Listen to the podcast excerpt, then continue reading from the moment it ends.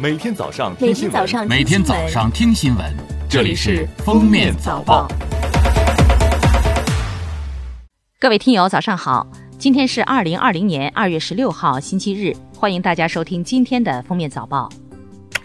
二月十五号，记者从交通运输部获悉，二月十七号零时起至疫情防控工作结束，全国收费公路免收车辆通行费，具体截止时间另行通知。十五号，在国务院联防联控机制新闻发布会上，科技部社会发展科技司司长吴远斌表示，现在检测诊断方面，在已有七个诊断检测试剂获批上市的基础上，正在加快推进现场快速检测产品的研发和应用。针对穿山甲是否是新冠中间宿主，吴远斌表示，此前有科研团队指出。穿山甲可能是新冠病毒潜在的中间宿主，我们正组织科研团队论证性毒从穿山甲到人的传播路径，也正在研究，有进展将及时公布。科技部生物中心主任张新民表示，目前已遴选出五千个可能有效的药物作为候选药物，在普通冠状病毒感染的细胞水平上进行初筛。之后选定一百个左右药物在体外开展活性实验，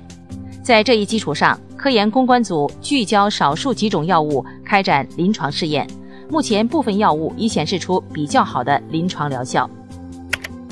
针对新冠肺炎的疫苗研发进展问题，张新民表示，为确保尽早研发成功，目前并行安排了多条技术路线的研发，包括灭活疫苗、重组蛋白疫苗等。切实保障成功率，且给予研发团队全方位保障和支持，工作节点精确到天。当前部分疫苗品种已经进行到动物实验的阶段。目前，卫健委新闻发言人米峰说，世界卫生组织及有关国际专家本周末前陆续抵京。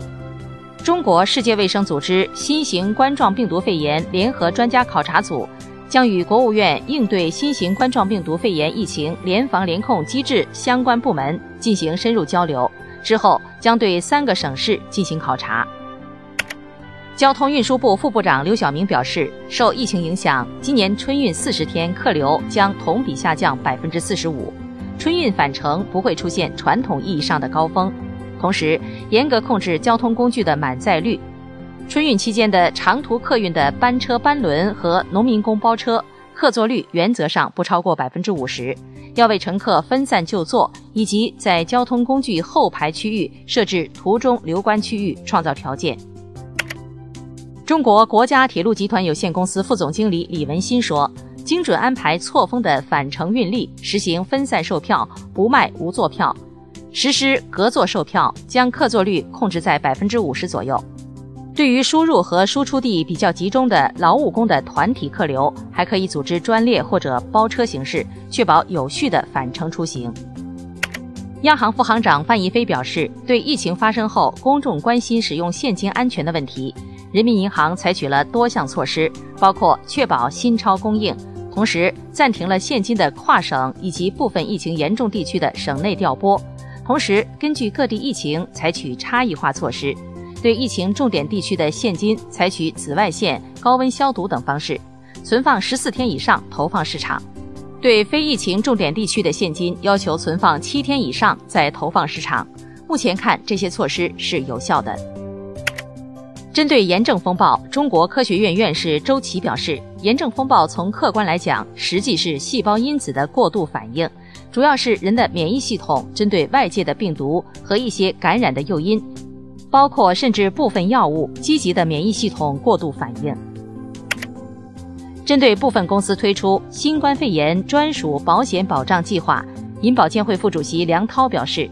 因为目前还缺乏定价数据的基础，为防止侵害消费者的权益，银保监会禁止保险公司开发此类单一责任保险产品。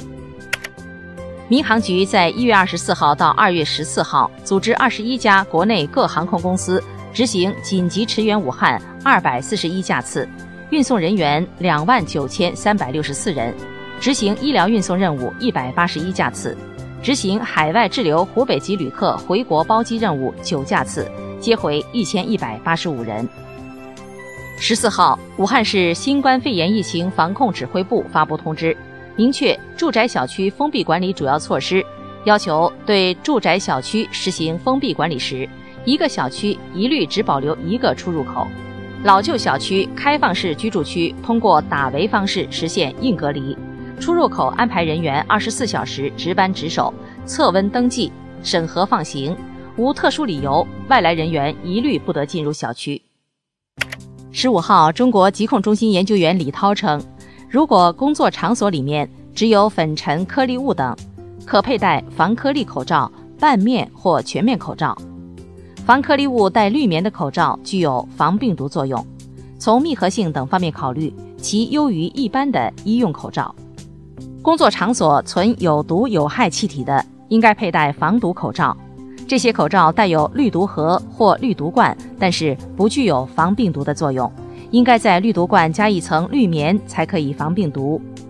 工作场所既有粉尘又有毒，佩戴可更换式的防毒防尘口罩。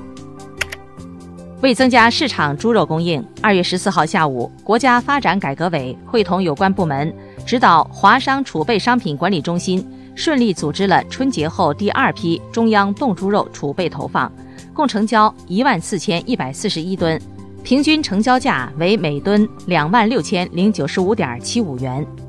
今后一段时间，国家发展改革委将会同有关部门继续组织竞价投放中央冻猪肉储备。并视情况向疫情防控重点地区定向投放。埃及卫生和人口部当地时间十四号晚发表声明称，该国发现首例新冠肺炎确诊病例，并指出该病例是一名外籍人士。媒体指出，这也是新冠肺炎在非洲大陆首例确诊病例。日前，联合国警告说，如果现在不采取措施阻止在东非蔓延的沙漠蝗虫问题，可能会影响到数百万人，造成超过十亿美元的损失。感谢收听今天的封面早报，明天再见。本节目由喜马拉雅和封面新闻联合播出。